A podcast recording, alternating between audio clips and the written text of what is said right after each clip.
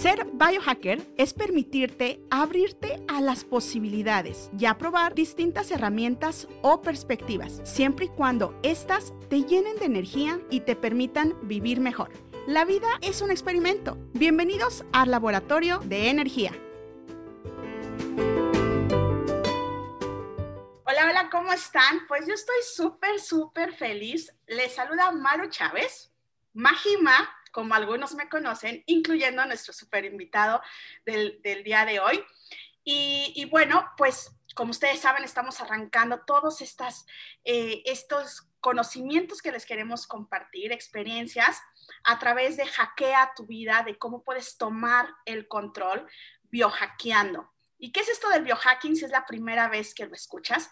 Pues es así como hackeas una computadora, hackeas un celular o hackeas un sistema para que funcione mejor, pues yo me empecé a preguntar cómo yo puedo hackearme para funcionar mejor o para tener una vida más óptima, bajo mis creencias, bajo lo que yo pueda, pero simplemente no dejarme llevar por las circunstancias, sino cómo yo puedo realmente tomar control, no tomar las cosas como se dice en inglés for granted, o sea, como que pues eso es lo que recibiste, pues eso es lo que tienes, ¿no? Sino realmente cómo yo puedo tomar control de eso. Y justo venía pensando, decía, quiero aventarme ya a empezar a compartir de muchísimas experiencias que me han enriquecido en mi camino. Y definitivamente una de las personas que han marcado mi vida definitivamente es aquí mi querido Anand Dilbar. Mm. ¿Por qué digo que es una de las personas que me han marcado? Seguramente lo conocen o lo han escuchado o lo han visto en las librerías más importantes de nuestro país. Estamos en México, por si alguien lo está viendo de algún otro país. Y si alguna vez encontraste alguno de estos libritos, miren, tengo muchos libritos, todas estas colecciones minis son de eh, la editorial Camino Rojo, corrígeme, Ana. Así es, Camino Rojo Ediciones. Camino Rojo Ediciones y eh, Ana, pues es Bilbar, un, un autor bestseller con un crecimiento bien, bien interesante, pero lo que más me, pero cómo yo llegué a él por este famoso papelito. No sé quién lo ideó, nunca te he preguntado, Dilba, nunca te he preguntado de quién fue la idea, el diseño, la propuesta, pero a mí me encantó y se los leo porque dice, se busca gente loca. Entonces, si tú lo estás escuchando, si tú te identificas y, y te consideras una persona loca, y hasta que dice, éntrale o qué, te da miedo, porque aquí el querido Dilbar es, es entrón y nos reta. Entonces, cuando yo leí esto, que se cayó en uno de los libritos que compré, dije, pues se busca gente loca y le empecé a dar vueltas y le empecé a investigar y quién es este señor y qué está haciendo. Dije, yo quiero, yo quiero y, y porque simplemente llegué a él por un libro de Osho, que pues es uno de mis maestros y que pude materializarlo gracias a que conocí a, a Dilbar. Así que definitivamente, Dilbar, te puedo decir que gracias a este, que me llevó a un libro, que me llevó a tu centro maravilloso Vision Quest en Valle de Bravo, me llevó a acercarme con, con el que ahora yo llamo mi maestro, que es Osho, gracias a ti, porque de mm. ahí fue, todo, todo, todo está concatenado, ¿no? Una decisión te empieza a llevar a, a, a, distintas... Eh, pues decisiones, ¿no? Ahora sí que una decisión te sigue llevando a, otros caminitos. Entonces, pues bueno, todo esto es de introducción, pero es que de verdad sí quería agradecerte públicamente y que esto quede para la eternidad de todo este caminito que, a lo mejor empezó a lo mejor hace 15 años y, bueno, y, unos años recientes te pude conocer. Pero Dilbar, muchas gracias por aceptar, muchas gracias por, por aceptar y empecemos por tu nombre. yo te conozco como Dilma y, quiero saber si así quieres que la gente te conozca, como Dilbar y por qué. Muy bien, Majima. Pues muchas gracias por la invitación, muchas gracias a la gente que vea este, este, esta charla. Eh, me invitaste y de inmediato te dije que sí, porque para mí servir es importante, ¿no? Es de las dichas más grandes que hay. Entonces, quiero comentar que antes de empezar, ese folleto pequeñito venía en nuestros libros hace mil años, Majima, hace un montón de tiempo, y sabes que eh, como mis escritos eh, en, en, ese entonces y ahora todavía lo son subversivos, entonces la gente decía, están locos, están locos, están locos, pero eh, yo me, definía como un loco que está en contra de lo establecido, ¿sabes? Como que eh, en efecto los locos cuestionamos, en efecto los locos no seguimos ciegamente, no estamos locos por el consumismo, por el individualismo, por todo lo que la sociedad considera loable. Y entonces ah, resonó con mucha gente, ¿no? Mucha gente me decía, wow, encontré otro loco como yo. De ahí surgió la idea de, se buscan locos, porque locos que cuestionan lo establecido, locos que no van por las mismas metas y propósitos de la sociedad. Entonces, por ahí era la cosa. Y todavía aquí nos reconocemos, ¿no? Cuando nos reunimos, dicen, ¿sabes qué? Le das voz a algo que yo no me atreví a decir.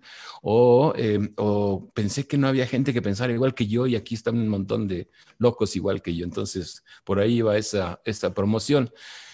Y dentro de esa subversión, sabes que conocimos a, conocí yo a las enseñanzas de Osho en el 2003. En el 2003 me fui yo a India después de dos tremendas crisis en mi vida. Me fui yo a India porque se me movía aquí el tapete, no sabía yo con qué seguir con mi vida. Y entonces en el 2003 llegué yo allá a India. Osho ya no estaba, Osho murió en el 89. Yo llegué varios años después, pero en el 2003 llegué yo a su comuna sin saber mucho de, su filosofía, había leído un par de libros nada más en la maestría y entonces eh, pues fui como una aventura, ¿no? Estaba yo perdido en mi vida, no sabía ya si seguir con mi negocio o, o, qué iba a pasar con mi vida, entonces me fui a buscar como hemos hecho muchos, ¿no? Y allá Osho, como otras eh, montones de filosofías y, escuelas de pensamiento ¿no? y tradiciones, se usa una iniciación. En, el budismo se llama tomar refugio, ¿no? En el camino rojo con los indios del norte también hay una iniciación donde en estas prácticas se cambia uno de nombre, ¿no? Y Anandilbar fue el nombre que me tocó a mí cuando me inicié en las enseñanzas de Osho en el 2003. Anandilbar eh, eh, quiere decir eh, dicha en mi corazón. Como todo nombre de iniciación no te describe, ¿sabes? Te ponen un nombre y no quiere decir que eso eres tú. Ya quisiera yo ser la dicha del corazón, ¿no? No, no, un nombre de iniciación, ya sea en el budismo, ya sea en el zen, ya sea en el hinduismo, es una especie de flecha que apunta hacia donde quieres tú enfocar tu, tu búsqueda, tu desarrollo, ¿no? Entonces, Anandilbar eh, eh, para mí implica bajar de la cabeza, porque yo era mucho de pensar y de siempre estar analizándolo todo, a bajar al corazón, donde están los sentimientos, donde está la aceptación, donde está el vivir auténticamente, ¿no? Entonces, sabes que igual que tú, cambiamos el nombre en, un tiempo, ¿no? Eh, mi nombre, el nombre que me dio la sociedad, es Francisco Javier Ángel Real. Hágame usted el favor. o sea, más largo. Francisco Javier, más mexicano no puede ser, me decían Paco, ¿no? Y Ángel Real, bueno, eh, en el nombre, Majima, llevamos un montón de expectativas de nuestros padres. Podríamos decir, ahí hay una profecía autocumplidora para nosotros, porque en el nombre ahí van las expectativas familiares, van las, eh, las expectativas de la sociedad. Entonces, el nombre que te dan te define dentro de ese grupo de personas y está ahí eh, tu destino eh, prescrito, ¿no? Por eso es que se inicia uno y puede hacer un cambio, un, un parteaguas entre lo que fue antes y lo que es ahora, ¿no? Pues ahí está lo del nombre, Mahima. Así está la historia. Buenísimo. Y pues yo les quiero compartir que precisamente en este, en este camino también yo llegué a Valle de Bravo en su momento en Vision Quest, en este lugar maravilloso que tiene Dilbar. Y ya ahí conocí otro centro también de meditación y en este otro centro de meditación, el Jardín de Nirvana, justo, pues tú, tú sabes, Dilbar, nos ponen las etiquetas como en cualquier taller y traía la etiqueta de Maru. Y justo en una meditación activa, mm, golpeando se me cae la etiqueta de Maru y ahí fue cuando me salió como todo este fuego interno de, yo no soy Maru. yo no soy Maru, no soy Chávez, no soy mexicana, no soy católica, o sea, no, no me va a definir eh, todo este bombardeo de medios de comunicación. Digo, claro que las tenemos, ¿no? Tenemos capas y capas, pero, pero en ese momento, cuando físicamente se me cayó la etiqueta, ahí fue también cuando fue, fue como mi momento de decir, no soy una etiqueta. Mm. Quiero descubrir cuántas etiquetas más traigo. Sí.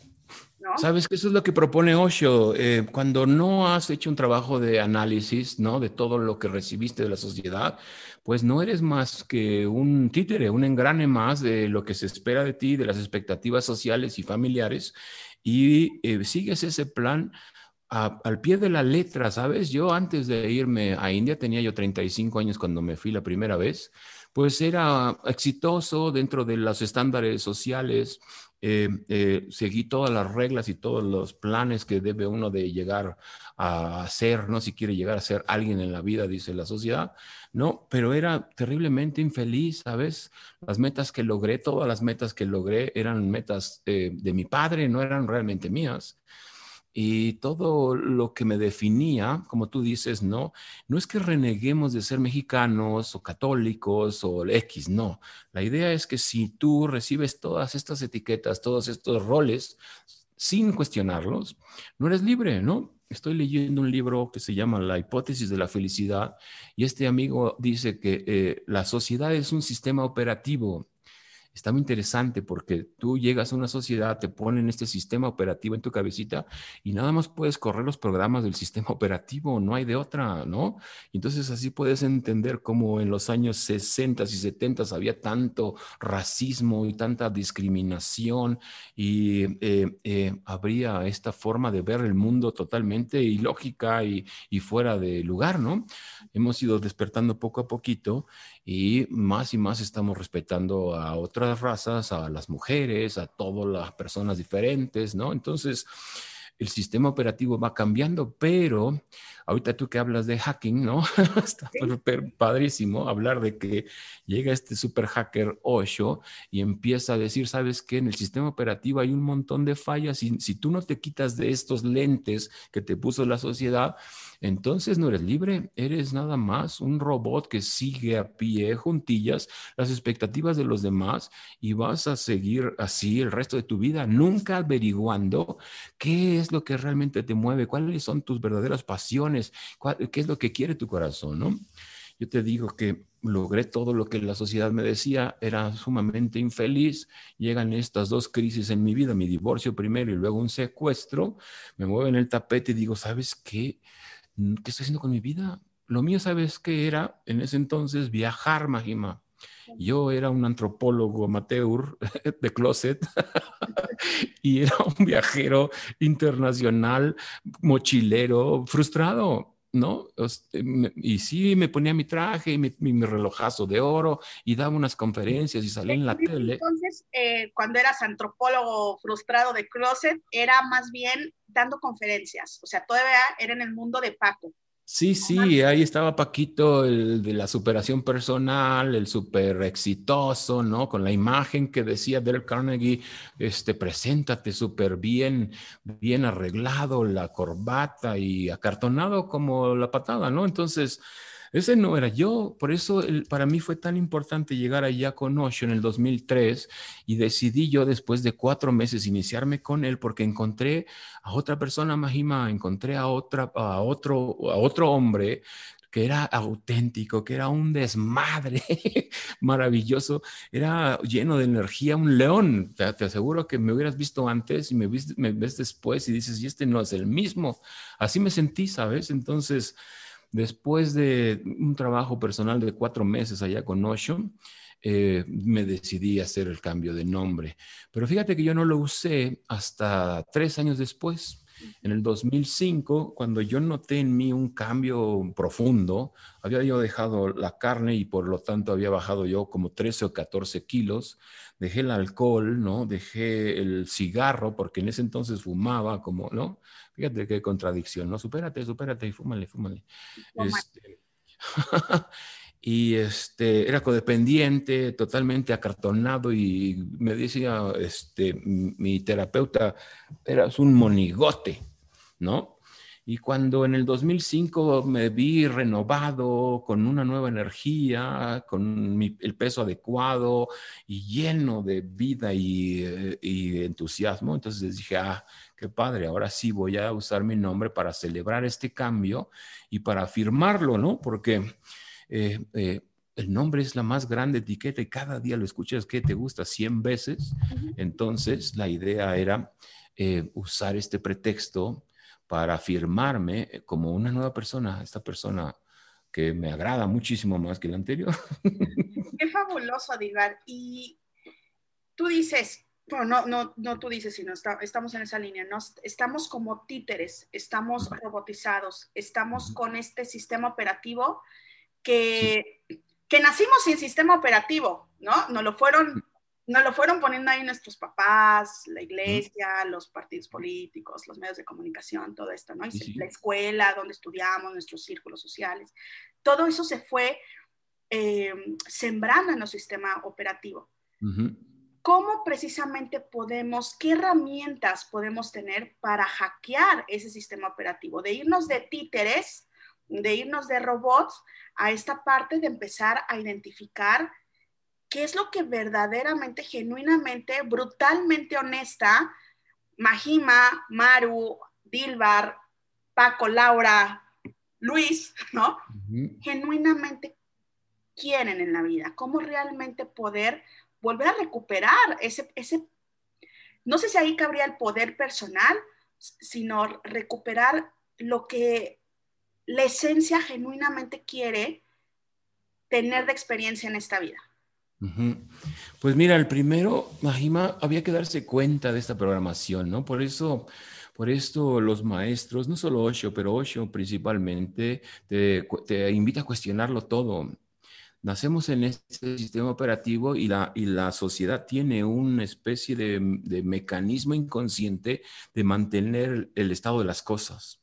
¿No? Cualquiera que empieza a hacer cambios lo ven como rebelde, lo ven como inadaptado, como loco, ¿no? Que hablábamos de los locos y la sociedad quiere traerlo otra vez de nuevo al redil. Entonces, lo primero que eh, necesitamos hacer es hacer eh, un análisis, ¿no? A conciencia de que estas creencias que recibimos de nuestra sociedad pueden estar equivocadas, ¿no? Y, puedo asegurarte después de un análisis de años que la mayoría están equivocadas, ¿no? Recibimos la religión como una verdad milenaria y nos la dan con un halo de solemnidad y te dicen no puede ser cuestionado y, eh, y está terriblemente equivocado, ¿no? La verdad es que hay un montón de ideas de minusvalía, un montón de ideas de, de culpa, de castigo, ¿no? De infantil. Pero eh, una persona que no se ha dado el tiempo de analizar las cosas está absolutamente convencida de que todo eso es verdad y de que es la única forma de vivir, por ejemplo, la espiritualidad, ¿no? Sin embargo, te sales del hormiguero un día, te vas a India y dices, wow, espérame tantito, también está el jainismo, el budismo, el hinduismo, el Advaita Vedanta, el Zen, wow, hay cientos de caminos y muchos de ellos no creen en el mismo Dios, muchos de ellos no creen en el mismo profeta, algunos de ellos, ¿no? Allá en el, en el oriente no creen en rezar ni pedir, otros no creen en el, en el infierno, en el cielo. Entonces hay un montonal de, de posibilidades, ¿no? Pero si no te atreves tú a salir, a, asomar la cabeza y, decir, oye, tal vez esto que estamos creyendo todos aquí en el hormiguero está equivocado, ¿no? pero eh, eh, está esta consigna, ¿no? En la religión sobre todo, de no cuestionar, ¿no? No cuestiones porque es pecado. Entonces, Número uno, yo creo que tenemos que atrevernos a ir más allá de este miedo impuesto por la religión y también por la sociedad, ¿no? Porque un día yo eh, me atreví a hacer un comentario acerca del Día de la Independencia en las redes sociales. Ah, y bueno, en primer lugar dije, bueno, ¿y qué tenemos que celebrar de verdad? ¿De independencia de qué? Puf, ya empezó ahí, ¿qué te pasa? No sé qué. Y luego me dicen que si soy, estoy orgulloso de ser mexicano. Y les dije, no, o sea, yo no hice nada para ser mexicano, soy mexicano por una cuestión aleatoria geográfica. Entonces, ¿sabes qué? No, que cómo es posible. Entonces, el nacionalismo, el orgullo nacional, la patria, el honor, la bandera, el himno nacional, todas esas cosas son ideas que no tienen nada, eh, no tienen sustancia, ¿no? Sin embargo, en este sistema operativo estamos todos eh, programados a reaccionar de inmediato. No, ¿cómo es posible? No te metas con eso, eso no lo puedes ni cuestionar, ¿no? Entonces, religión, sociedad, familia, igual, ¿no? La familia tiene una cierta eh, eh, forma de ser, ¿no? Y en esa forma de ser, eh, yo le digo, hay una especie de, lealtad neurótica. Si nosotros los Rodríguez siempre hemos sido así, de repente llegas tú y quieres ser diferente, ¿qué te pasa? Estás loco, ¿no? Entonces, el segundo factor, Mahima, que se me ocurre ahorita hablando de esto sería, número uno, sería el atreverte a cuestionar, ¿no? Darnos cuenta, cuestionarnos cuestionarnos y, darnos cuenta de que hay la posibilidad de que estemos equivocados, ¿no? De que nacimos aquí en esta sociedad y esta sociedad piensa de tal manera, pero hay otras formas de, ver la vida completamente diferente. En India te ven rarísimo, tú eres el bicho raro ahí y cuando mencionas a Jesucristo se te quedan viendo así como diciendo, a mí me dijeron, ¿qué Dios tan triste tienen ustedes los, mexicanos? ¿Cómo que triste? Sí, pues siempre está llorando, no hay nadie riendo en las, en las iglesias. Prefiero a Krishna que está siempre tocando la flauta rodeado de mujeres. Y en el baile. rodeado de, de, chicas guapas, ¿no? Entonces, eh, pero interesante porque para nosotros no había otra opción. Salimos de aquí y de repente me, me, hacen cuestionar eso. ¿Qué Dios tan triste tienes? ¿Qué? ¿Cómo? ¿Qué? ¿Qué? ¿Qué? ¿Qué pasa? Entonces, está muy interesante. La segunda que te quería decir es la valentía, ¿no? Porque siempre habrá resistencia. Ya te imaginarás que regreso yo de India, después de estar allá cuatro meses y encontrar una nueva forma, regreso diferente con la idea de cambiar el nombre y la familia completita. ¿Qué? ¿Estás loco? A ti te pasó seguramente, Majima, ¿no? También. Y mi mamá me dijo, yo nunca te voy a llamar con ese nuevo nombre que tienes, bla, bla, bla. Entonces aquí sí lo senté y les dije, Ajá. no me observó, pero siempre han sido muy abiertos. Ah, qué bueno. Y, mi, y mi, papá, él sí me dice, imagina, sobre todo en los mensajes y así. Mm, eh, pero, y sobre mis sobrinos también me ubican, o sea, saben que tengo otro nombre. Entonces, eso creo que ya es ventaja. Pues a mí me, sabes que yo... Pero sí hay ese shock de, entonces, ¿qué piensas? Tú estás en contra del sistema. Y dices, ah, ¿no? Pues esa resistencia, ¿no? Te digo que ese sistema automático de mantener el status quo, ¿no? Entonces, yo ya desistí de convencer a nadie, ¿no? Afortunadamente para mí hubo un, cambio también muy importante en mi vida, que me vine a vivir a Valle de Bravo, ¿no? Dejé la Ciudad de México y todo lo que estaba allá, y, aquí en Valle de Bravo no conoce nadie mi nombre anterior. Entonces, fue una gran ventaja para mí el poder presentarme como Anand Dilbar, y aquí en Valle de Bravo preguntas por Francisco Ángel y dicen, no lo conocemos, pero preguntas por Dilbar, ah, ¿cómo no, Dilbar? En la montaña. Allá arriba en Vision Quest, vamos. Entonces, um, pues está entonces eh, la valentía también, ¿no? Y um, pues creo que el pensamiento crítico también es importantísimo, que va junto con el cuestionar, ¿no? Pero el escepticismo, hablo yo de un escepticismo sano, ¿no? Porque también puedes caer de estas creencias eh, sociales aceptadas en tu, en tu, en, dentro de tu comunidad a otras bien raras, que ahora ya hay de todo. Ya sabes que ahora ya a cada semana inventan una cosa nueva, ¿no? Entonces, hay que ser muy inteligente para tomar lo que va con nosotros, lo que resuena. Y yo sinceramente creo que hay que eh, ser muy crítico, ¿no? Sabes que esto me, suena bien o no me suena bien, tiene razón o no tiene razón, no se, no se trata de, seguir ciegamente, como una reacción, ¿no? Ah, eso no me sirvió, entonces ahora quiero algo diferente. Y entonces eh, desde ahí ha, sido mi búsqueda, ¿no? Especialmente así. Y justo esto que comentas en la búsqueda, tú has estado en comunas, desde en la India, también me acuerdo que en Francia, en comunas budistas, has estado también eh, con los eh, indígenas del de, Amazonas, si no me equivoco, o has sido, o sea, has estado en distintas comunidades, más todo lo del Camino Rojo, los indios del norte de, de América. ¿Cuáles son algunas de esas, de esas experiencias, o vamos a llamar experiencias, rituales, conocimiento, que han sido como más choqueante con el sistema operativo que tú traías? O sea, ¿qué cosas viste allá afuera que dijiste, esto está súper diferente? Igual y lo integraste en ti o igual y no, pero de todas maneras esa, es esa parte de ir hackeando y de ir rompiendo pues nuestros propios, nuestra propia cosmovisión, ¿no? Nuestra propia, eh, cómo, cómo nosotros vemos el mundo. Pues sabes que fui buscando de todas partes, así como tú lo dices, eh, y todas fueron un shock principal, ¿no? Eh, con Osho fue una cosa interesantísimo llegar ahí sin saber mucho, verla en la pantalla, porque en la meditación de la noche bajan una pantalla y, proyectan sus discursos, y decía Osho unas cosas, hacía unas afirmaciones que nunca había escuchado de nadie, hablaba en contra de lo que fuera, ¿sabes? Y yo volteaba a ver a los compañeros y a ver quién va a empezar a, a, hacer un problema aquí, porque nunca había escuchado eso, ¿no? Pero sabes qué? Esa era una de las técnicas principales de este maestro. Él decía, necesita mm, ser sacudidos. Ya basta de chupones, ya basta de muletas y curitas espirituales, porque eso no les ayuda en lo absoluto. Lo que yo les ofrezco es un shock, lo sacudo para que ustedes piensen y despierten por sí mismos, ¿no? Entonces, para allá fue, a, mí fue una cosa interesante. Yo llegué y en, primer lugar no les creía a Mahima. O sea, no les creías que... que, que, Estaban, ya ves que nos vestimos de, de marrón, ¿no? Para entrar ahí en el, en el ashram de Osho, de marrón en, la, en el día y de blanco en la noche con, con túnicas largas, ¿no?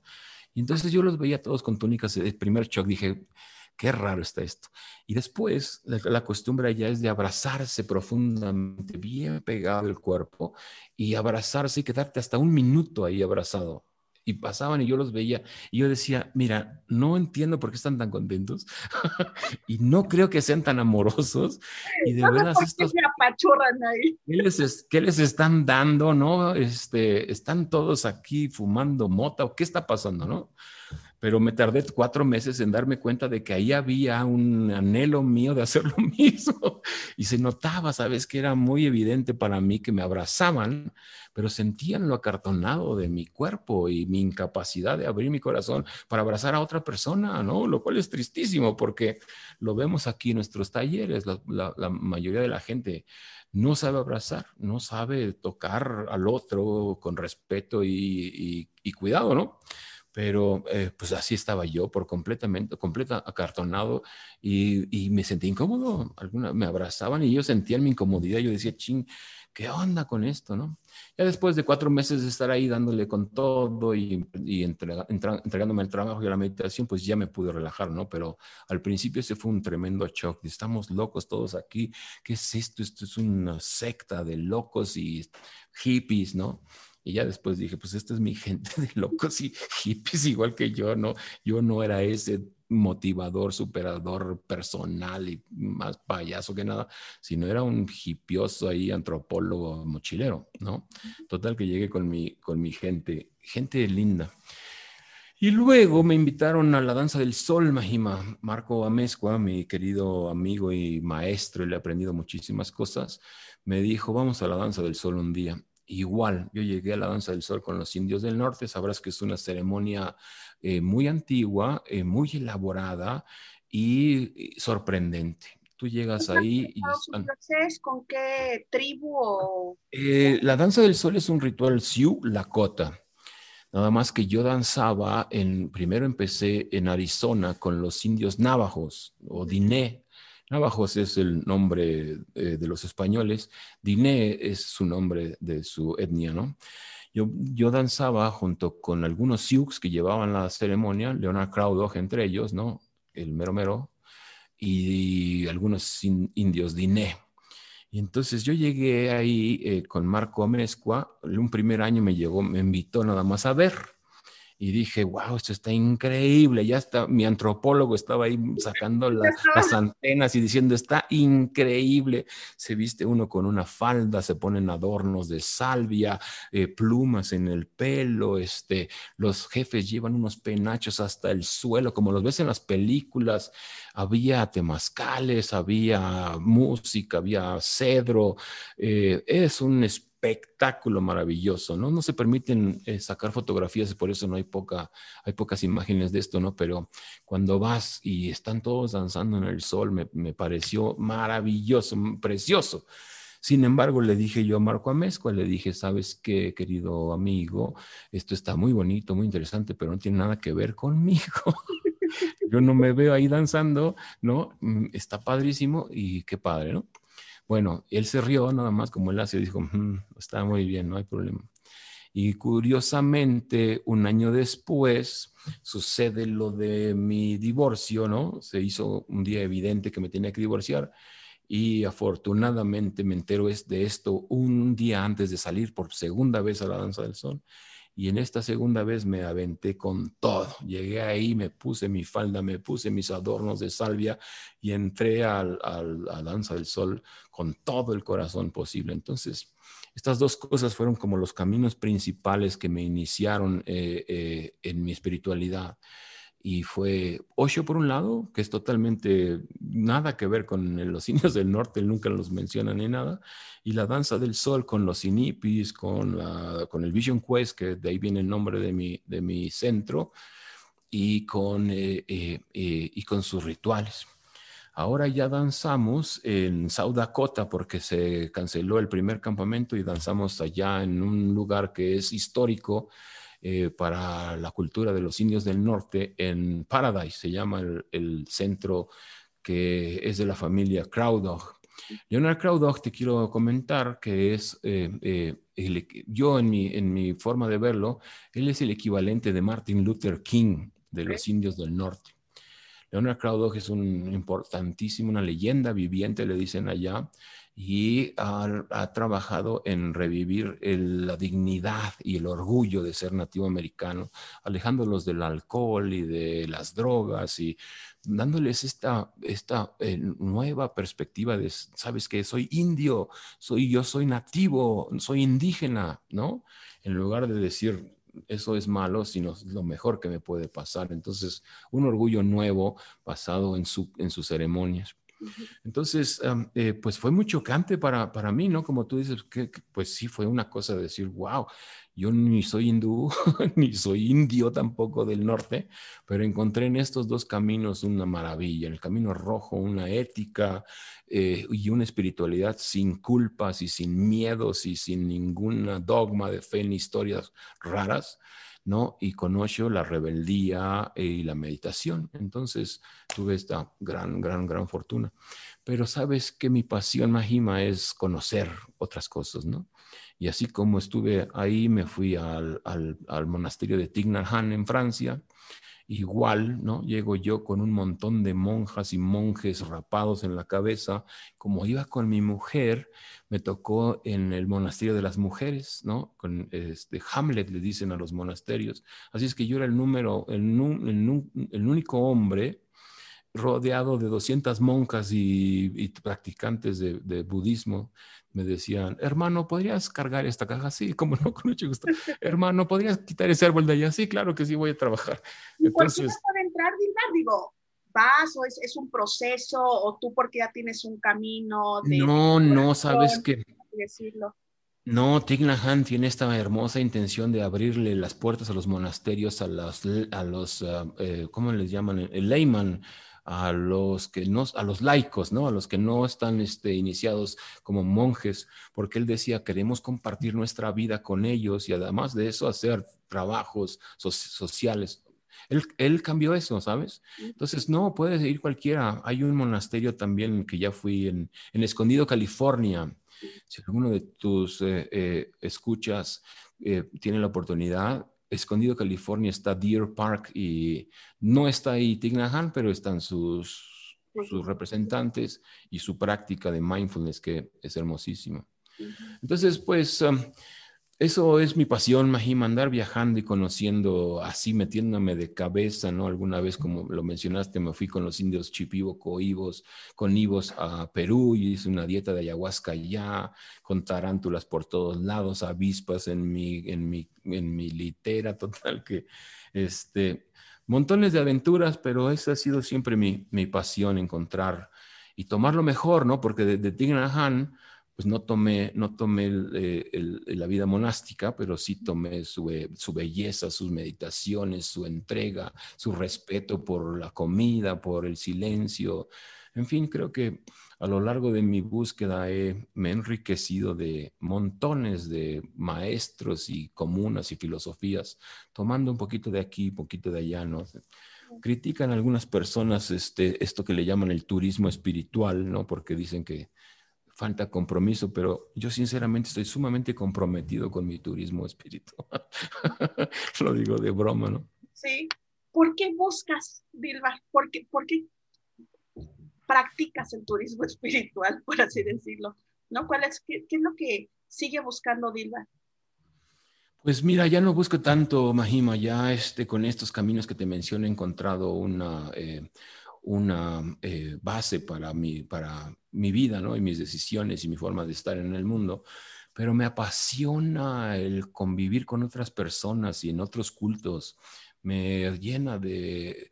No hay nada más humano, ¿sabes? Que reunirse alrededor de un, árbol, por ejemplo, y danzar en la danza del sol o de reunirse en círculo como hacen en el Santo Daime, que ese es otro de los caminos que he investigado y que se ha, vuelto parte de, de, mi vida, ¿no? Me encanta ver a la gente expresando esta parte tan necesaria nuestra, el que es la espiritualidad, ¿no? No la religiosidad, porque yo no soy religioso, pero sí la espiritualidad. Esto, yo soy una persona sumamente espiritual. Mis conversaciones tienen que ver siempre con la conciencia, siempre con, con, el comportamiento ético. Eh, bueno, pues tú sabes que me dedico justo a, a, promover eh, lo, que, lo que me ha servido y la meditación también, ¿no? Tanto la terapia como la meditación. Pero pues a mí me apasiona, ya tengo ahí este, en mi lista por hacer, ir a visitar la comuna del Santo Daime en Brasil, ¿no? Ahí voy a estar seguramente alguna parte. Quiero pasar un rato en algún monasterio zen en Japón también, que me pongan ahí a trabajar bien duro. Este, eh, no ah, sé. Con tablazos, con tablazos. Sí, los zen ya ves que tienen ese el zen stick, ¿no? Y te, pasen la, te despiertan de un trancazo. sí, me, apasiona. A mí el turismo no me gusta, fíjate, el turismo de ir a ver, a sacar fotos, ¿no? Decía Osho, este, un turista no es más que un tonto con una cámara fotográfica. No, no, no, yo puedo hacer turismo un día, dos días y después tengo que estar con gente, hablando con ellos eh, y practicando algo, ¿no? Ya sea, y no solamente lo espiritual, sino el camino de Santiago, ¿no? Irme a hacer una caminata o, el hiking este del PCT en Norteamérica, o el camino del Inca en Perú. siempre me anda buscando aventuras como esta, Majima. Entonces, ves, imagínate este, este diferente hombre, Anand Dilba, comparado con el que se paraba enfrente del supérense, supérense, no se superen, no, no sirve. A ver, dime, ¿qué opinas de eso? ¿Qué opinas de la superación personal, del más, más, más, del, del, del querer ser, ¿no? Del deber ser, ¿no? De, pues todo esto. ¿Qué opinas al respecto? Pues es totalmente neurótico, Majima. Este locura de superarte tiene, eh, eh, alimenta la ilusión de que hay una mejor versión de ti en el futuro, ¿no? y de que la felicidad es un conjunto de factores externos, ¿no?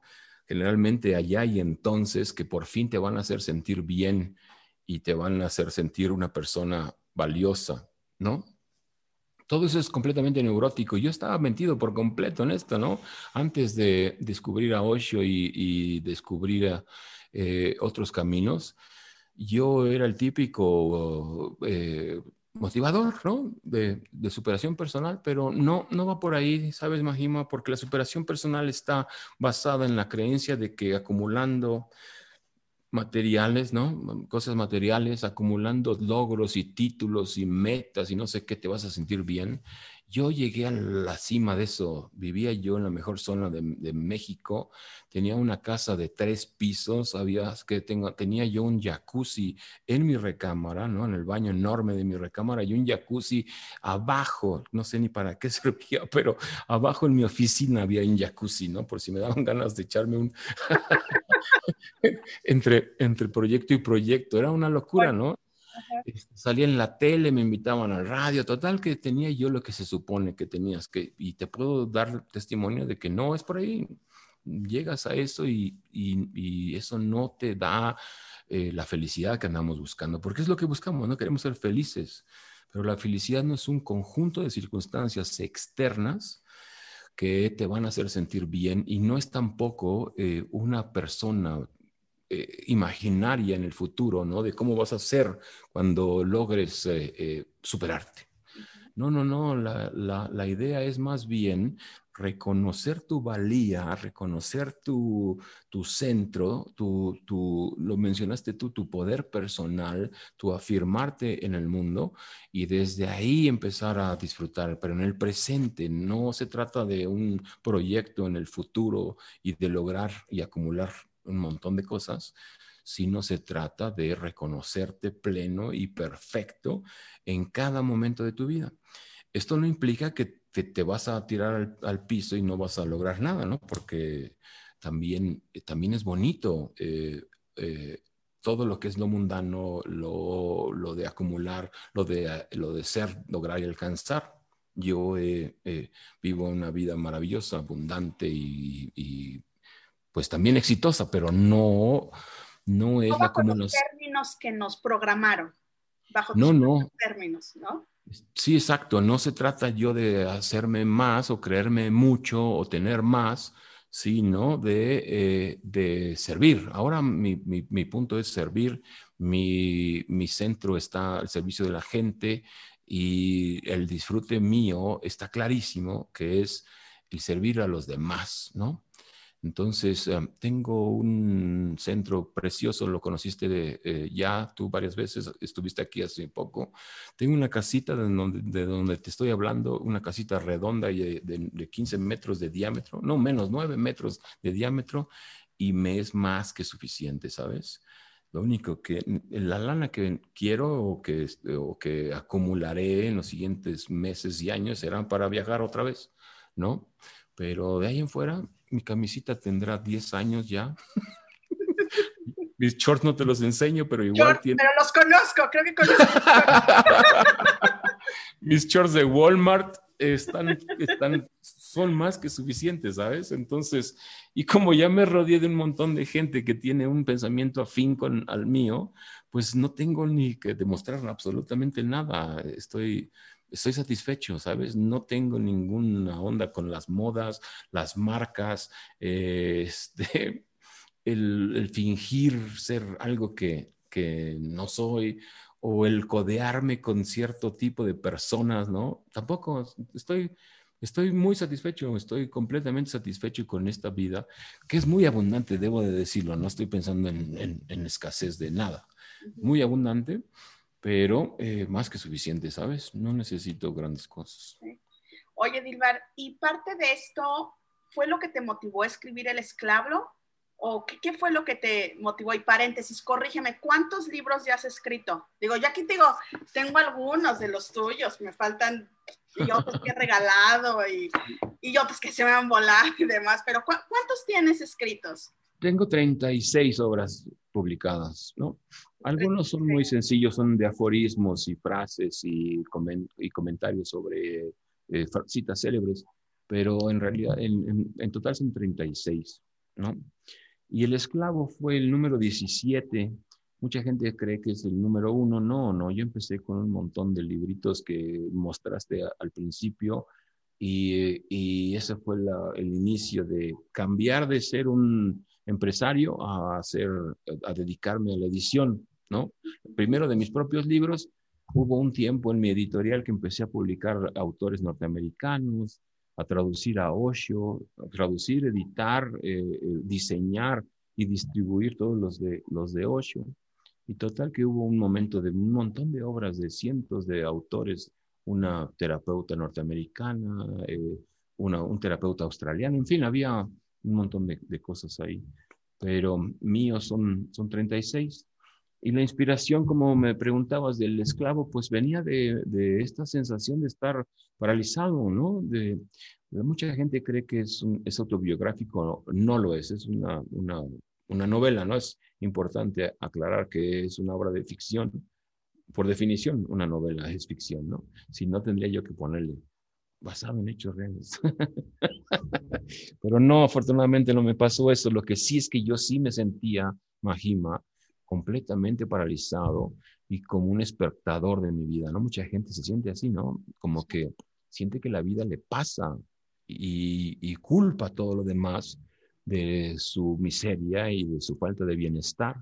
Y estamos culpando a nuestros padres y estamos culpando al gobierno y la situación económica, lo que sea, lo que sea. Entonces, para mí el esclavo fue un darme cuenta de que yo me sentía paralizado y un mero espectador de mi vida donde todo me movía para la derecha y para la izquierda y que hubo en algún momento dado un despertar, ¿no?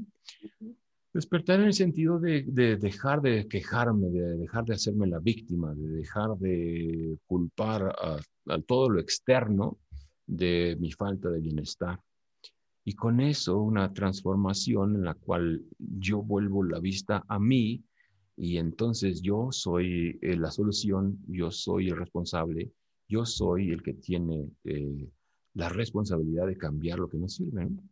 Nadie más, nadie más que yo. ¿Crees que tenemos miedo a ser libres? Sí, sí, sí, definitivamente hay en nosotros un tremendo miedo a la libertad, la propia y la de los demás, ¿no?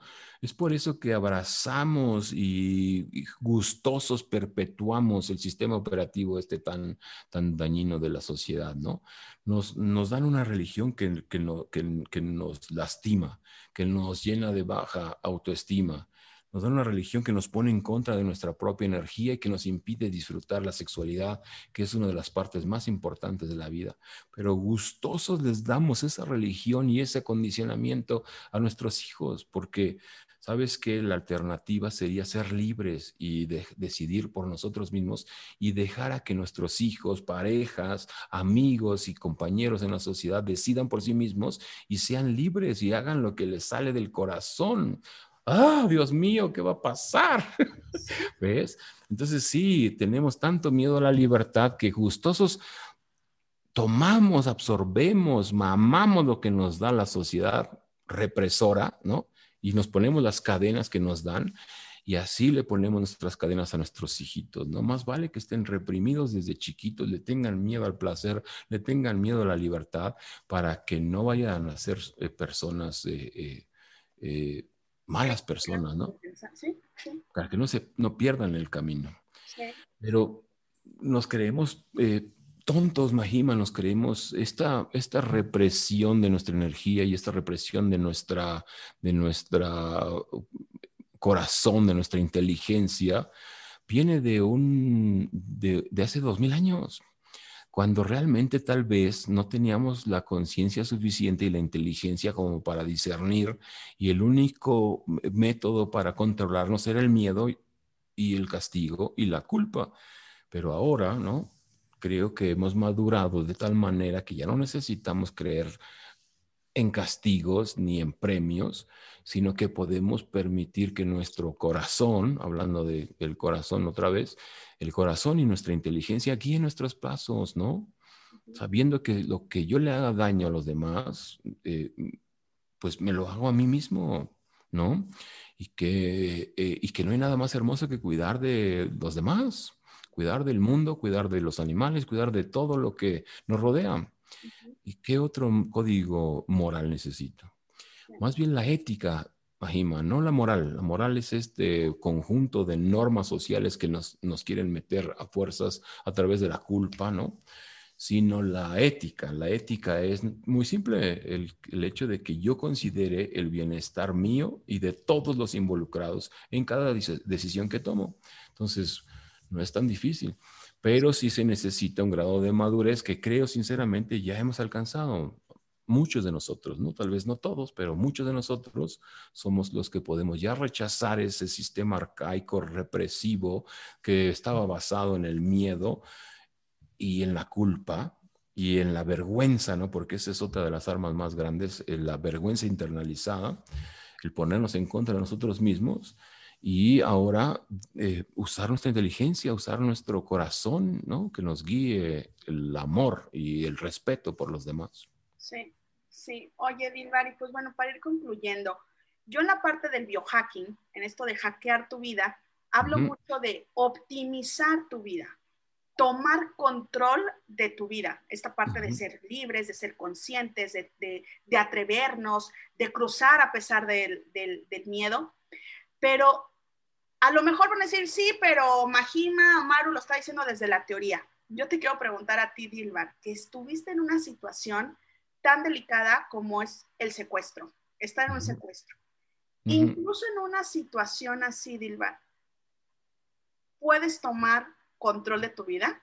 El poder personal aún ahí está. Pues mira, para mí fue una cuestión de estudiarlo muy bien, Majima, porque sabes que eh, eh, me di cuenta en algún momento que estos amigos que a mí me secuestraron eh, no, no estaban atentos a lo que estaba pasando. Yo tengo la sensación de que no eran profesionales, ¿sabes? Como que se les ocurrió hacer una cosa así y me agarraron a mí.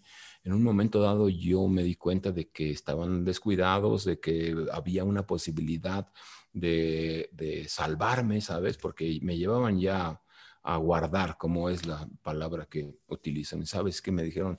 Te vamos a ir a guardar y vas a ir pagando por tu vida como vayas pudiendo. Y entonces yo se juntan un montón de factores eh, eh, que, que, que, trabajan a mi favor, ¿no? Ya había estado en la danza del sol un año antes, ¿no?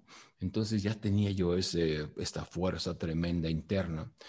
Y, eso me permitió en algún momento tomar una decisión, ¿sabes? Eh, eh, golpear al que me estaba eh, sometiendo y buscar la libertad, ¿no? Pero entonces yo pienso que una parte sí es, depende de nosotros y de nuestro poder personal y de afirmarnos, pero otra gran parte depende de las circunstancias, Mahima. No somos creadores de nuestra vida, sino co-creadores junto con un montón de circunstancias. Entonces, quisiera yo decirte que sí, que tú eres el dueño absoluto de tu vida y de, y de tus circunstancias, pero no, en realidad no.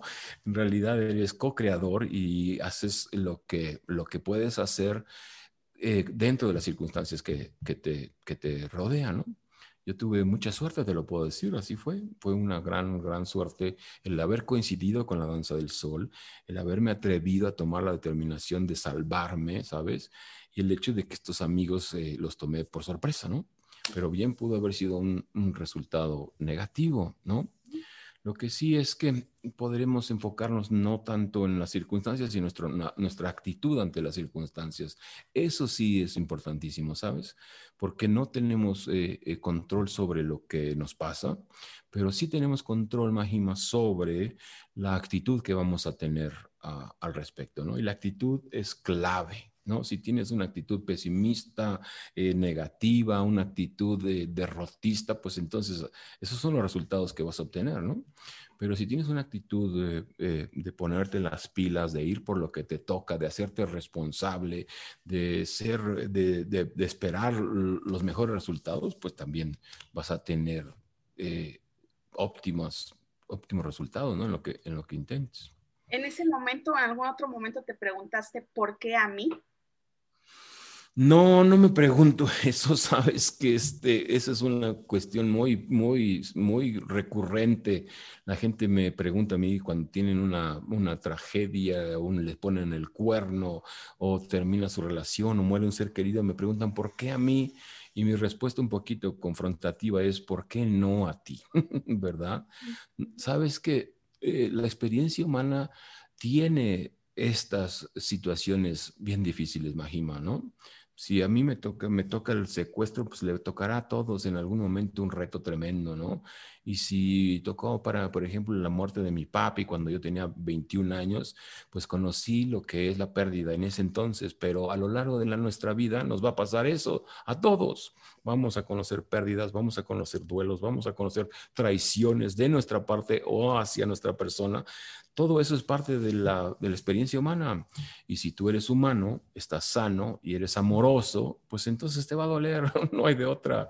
¿Por qué a ti? Pues porque a todos, ¿no? Entonces, las, experiencias en la vida no tienen nada de personal nos molesta cuando lo dicen, ¿no? Sabes que esto que estoy viviendo es algo personal, ¿por qué a mí? ¿Quién me lo mandó? ¿Me está castigando Dios? ¿O tengo mal karma? No, la verdad es que con el tiempo suficiente, a todos nos va a pasar un reto tremendo, una crisis eh, fuerte, una crisis eh, ah, ah, eh, de la vida de la que vamos a aprender, ¿no? Y fíjate que este autor que te acabo de decir, bueno, el autor no, lo recuerdo, pero el libro se llama La teoría, la hipótesis de la felicidad, habla justamente de que son las, las, las tragedias, ¿no? Las, las crisis tremendas las que nos hacen mejores personas. Nos dan empatía, nos dan eh, tolerancia, nos dan humildad, ¿no? Entonces, yo siempre, siempre, siempre le doy bien, la bienvenida a estos retos tan tremendos, ¿no? Es, es, difícil a veces, por supuesto, ¿no? Pero le doy la bienvenida sabiendo que después de que todo el proceso de duelo y todo el proceso de pérdida llega la aceptación y con la aceptación el crecimiento, te vuelves realmente más empativo, más amoroso. Sabes que no, no, yo no reniego de todo lo que tuve que vivir, Majima. Mi vida fue, eh, tuve, tiene momentos difíciles, ¿no? La, de, la pérdida de mi papá, el secuestro, mi divorcio, este, en fin, mi alcoholismo. Tuve ahí un problema gravísimo de alcoholismo en algunos años y veo hacia atrás y digo, ¿sabes qué?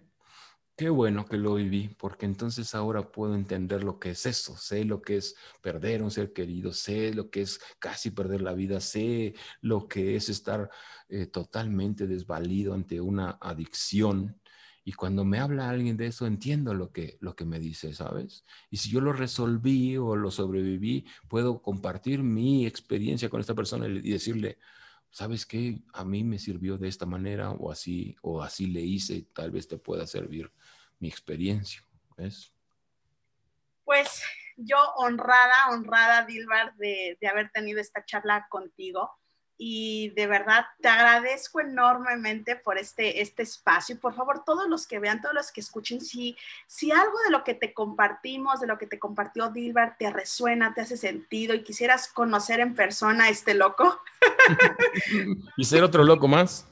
Vayan a este centro maravilloso que se llama Vision Quest, que está en Valle de Bravo, a 30 minutos más o menos dos horas de la Ciudad de México. ¿Y dónde te pueden encontrar también en las redes sociales, mi querido Dilbar? Pues mira, tengo el Facebook que, se que es uh, Anand Dilbar Oficial, todo junto, ¿no? Facebook Anand Dilbar Oficial o nuestro sitio web que es pmpmexico.com.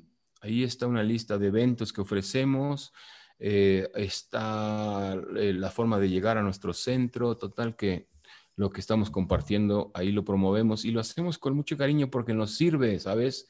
Lo que nos ha servido lo compartimos con la gente y la pasamos bien, eso es lo más importante, la pasamos bomba, no creemos en cosas aburridas y no, tenemos que reírnos, tenemos que este, pasarla bien. ¿Qué tipo de talleres das? Porque hay mucha gente que nunca, estaba no, nunca se ha acercado a, a esta otra línea de, autoconocimiento. Y para mí son herramientas que vale muchísimo más que ir a un psicólogo por años, ¿no? Pero compárteles qué tipo de, talleres, de herramientas hay ahí para quien esté buscando y les, les haga sentido.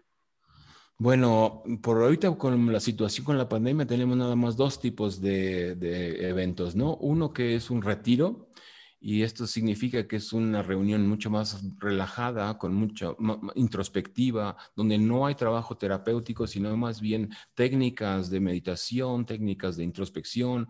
Eh, comemos eh, rico, poniendo atención en la comida, caminamos en, en presencia plena, ¿no? en mindfulness y la pasamos bomba. Tenemos un momento para ver el atardecer en silencio, escuchamos musiquita hermosa y total que creamos un espacio. Este es, te hablo de el retiro encontrando la dicha en mi corazón, ¿no? Un curso en felicidad.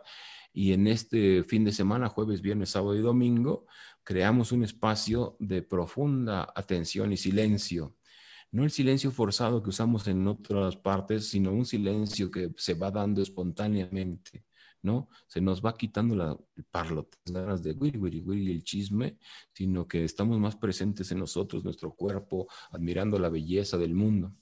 Ese es uno. Y la otra es un, eh, son tres talleres, ya dimos uno que se llama Creencias, tú estuviste aquí con nosotros, y vamos a dar, estos talleres son eh, eh, terapéuticos, ¿no? Hay trabajo basado en la terapia gestalt, en las técnicas terapéuticas de Osho y en las ceremonias del Camino Rojo.